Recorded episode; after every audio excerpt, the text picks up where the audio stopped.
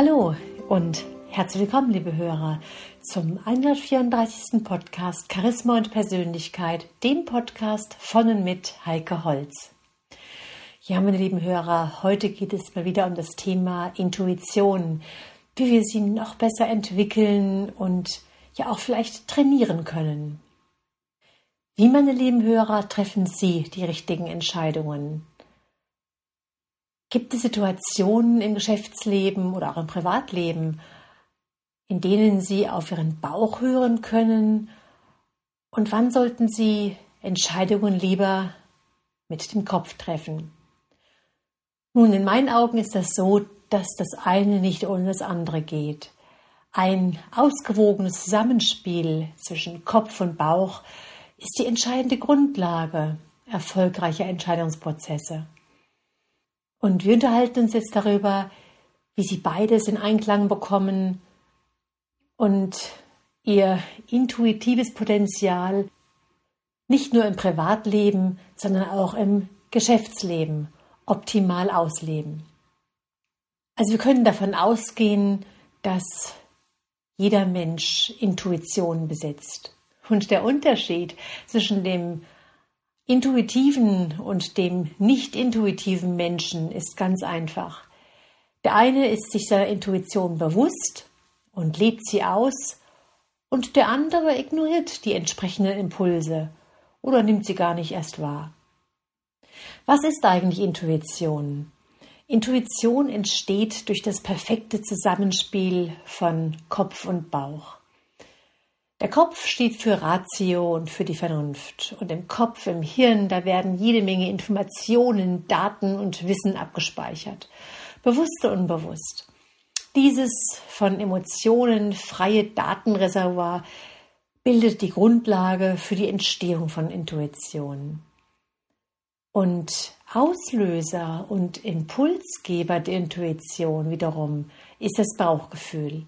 Der Bauch steht für Emotionen und Gefühle, gemachte Erfahrungen, innere Bedürfnisse und eigene Wertevorstellungen geben im richtigen Moment den Impuls, unbewusst gespeichertes Wissen bzw. Halbwissen abzurufen.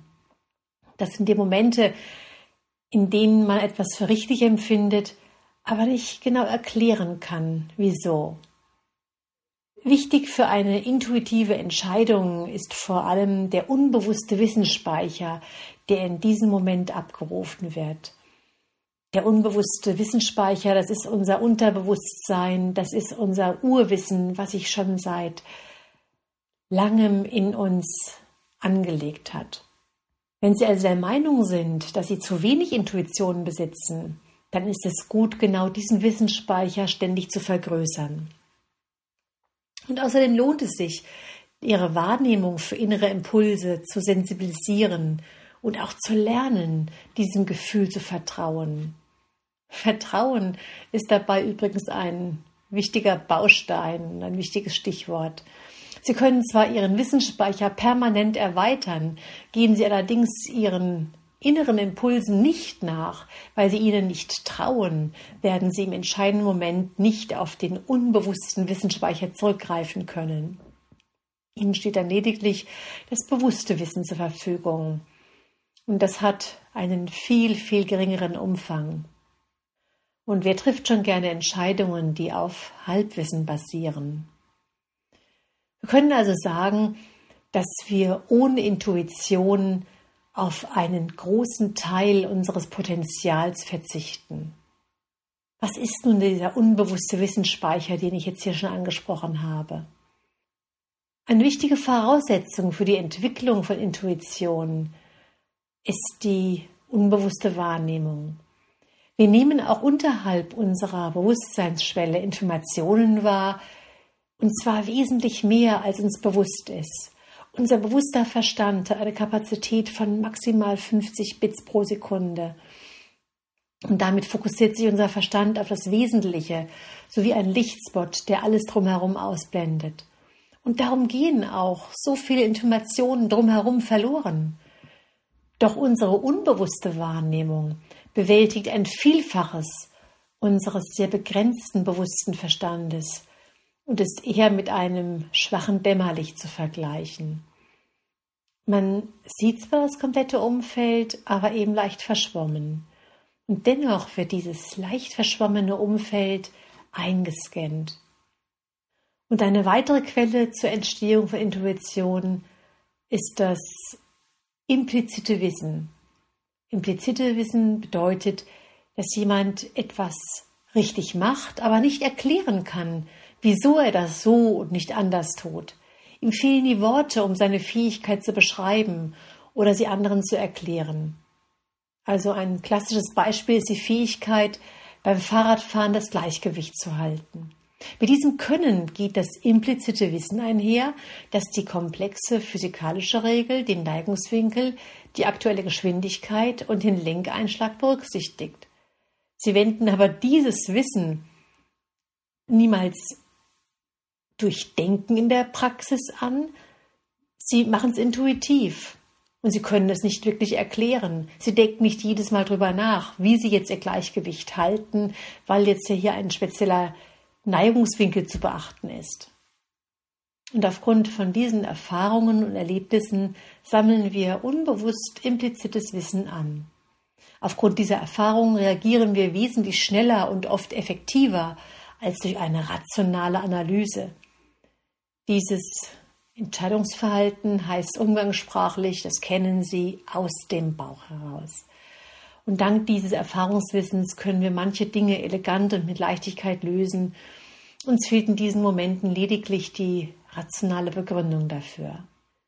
Also, wir können sagen, ohne Emotionen und Gefühle sind wir machtlos und entscheidungsunfähig. Entscheidungen können nur getroffen werden, wenn wir ein Gefühl dafür entwickeln können, welche Konsequenzen das Ergebnis mit sich bringt. Jetzt können wir uns fragen, wann intuitives Verhalten gefragt ist. Der Erfolg intuitiver Entscheidungen ist abhängig von bestimmten Rahmenbedingungen. Es kommt also auf die Situation an, ob Sie Ihre Entscheidungen eher unter rationalen Gesichtspunkten oder vielmehr aufgrund intuitiver Impulse treffen sollten. Vorteile bietet intuitives Verhalten in folgenden Situationen. Nehmen wir mal das Beispiel einer Informationsüberflutung. Der Mensch kann nur sieben Informationseinheiten plus minus zwei Einheiten aufnehmen. Sind es mehr, fühlen wir uns überfordert und lassen eine zuverlässige, rationale Entscheidung nicht mehr zu. Bei ausufernden Informationen verarbeitet Intuition die komplexen und rational schwer fassbaren Informationen wesentlich besser. Das Gegenteil davon ist der Informationsmangel. Die benötigten Informationen zur Entscheidungsfindung sind nicht vorhanden. Und Gründe kann es dafür viele geben. Zu wenig Zeit, unzulängliche Informationen, verloren gegangene Informationen und so weiter. Und besonders, wenn die Datengrundlage zu knapp ist, sind ihre intuitiven Impulse hilfreich. Der Intuition greift in diesen Situationen auch auf ihren unbewussten Wissensspeicher zurück. Und in diesem Moment ist es ein großes Plus. Wie sieht es aus bei Entscheidungen in hochkomplexen Situationen? Intuitive Urteile helfen, im Zeitalter hoher Vernetzung handlungsfähig zu bleiben. Und Intuition reduziert die Komplexität von Problemen, indem sie die Muster dahinter erkennt und unmittelbar anwendet. Ein weiterer Punkt sind die Augenblicksentscheidungen. Bei vielen Entscheidungen ist neben einer genauen Vorbereitung und Prüfung auch ein Gespür für den richtigen Zeitpunkt wichtig, der sich oft nicht rational kalkulieren, sondern vor allem intuitiv erfassen lässt. Interessant ist auch der Punkt der Kreativität. Intuitive Impulse und Ideen fördern die Kreativität. Also Unkonventionelle Lösungswege finden Sie am ehesten, indem Sie sich ihnen intuitiv nähern.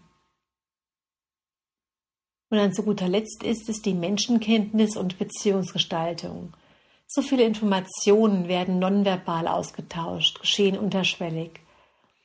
Die intuitive Wahrnehmung dieser Beziehungssituationen und nonverbalen Signale helfen Ihnen beim konstruktiven Umgang mit anderen. Das kennen Sie schon aus den Podcasts, wenn wir über Körpersprache gesprochen haben, bei denen wir auch sehr, sehr viel einfach unbewusst wahrnehmen und entsprechend einen Menschen einschätzen, einordnen, um einen besseren, größeren Erfolg in Gesprächen zu haben. Jetzt können wir uns die Frage stellen, welche Grenzen der Intuition gesetzt ist. Denn diese Grenze ist auch sehr wichtig, sich dieser bewusst zu werden. Zum einen haben wir hier die Gefühle und die persönliche Erfahrung. Stimmung und Einstellungen bestimmten Personen gegenüber lassen sich leicht durch Erfahrungen manipulieren. Tauchen solche Gefühle unbewusst auf, trügt das die Intuition.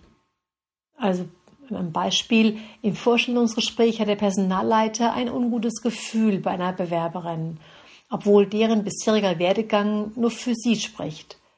Am Abend wird ihm bewusst, dass ihn die Kandidatin unbewusst an seine Ex-Frau erinnerte. Und das ist so ein typischer Fallstrick der Intuition. Oder auch die Erinnerungen und Gewohnheiten. In bestimmten Bereichen gelten Regeln und Gesetzmäßigkeiten. Diese müssen aber nicht zwangsläufig auch in anderen Bereichen gelten.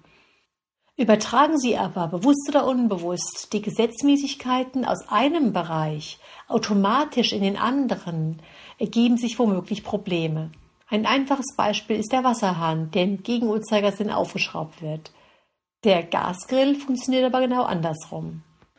Ein weiterer Punkt sind Vorurteile und Vorannahmen. Sie kennen das, Kleider machen Leute. Machen Sie einen seriösen Eindruck und sind Sie entsprechend gekleidet, werden Sie überall bedient. Kleiden Sie sich in Lumpen und möchten ins, ins Ritz gehen beispielsweise, werden Sie nicht weit kommen. In beiden Fällen geschieht es unabhängig davon, ob Sie reich sind oder gebildet, weil vom Äußeren automatisch auf das Innere geschlossen wird.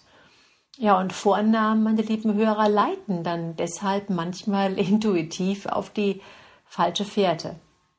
Ja, meine lieben Hörer, das war's dann erstmal für heute. Dieses Thema Intuition ist doch sehr, sehr groß. Und da machen wir jetzt heute einen Break und beim nächsten Mal zeige ich Ihnen dann auf, wie Sie das Intuitionstraining im Alltag integrieren können. Bis zum nächsten Mal wünsche ich Ihnen eine gute Zeit.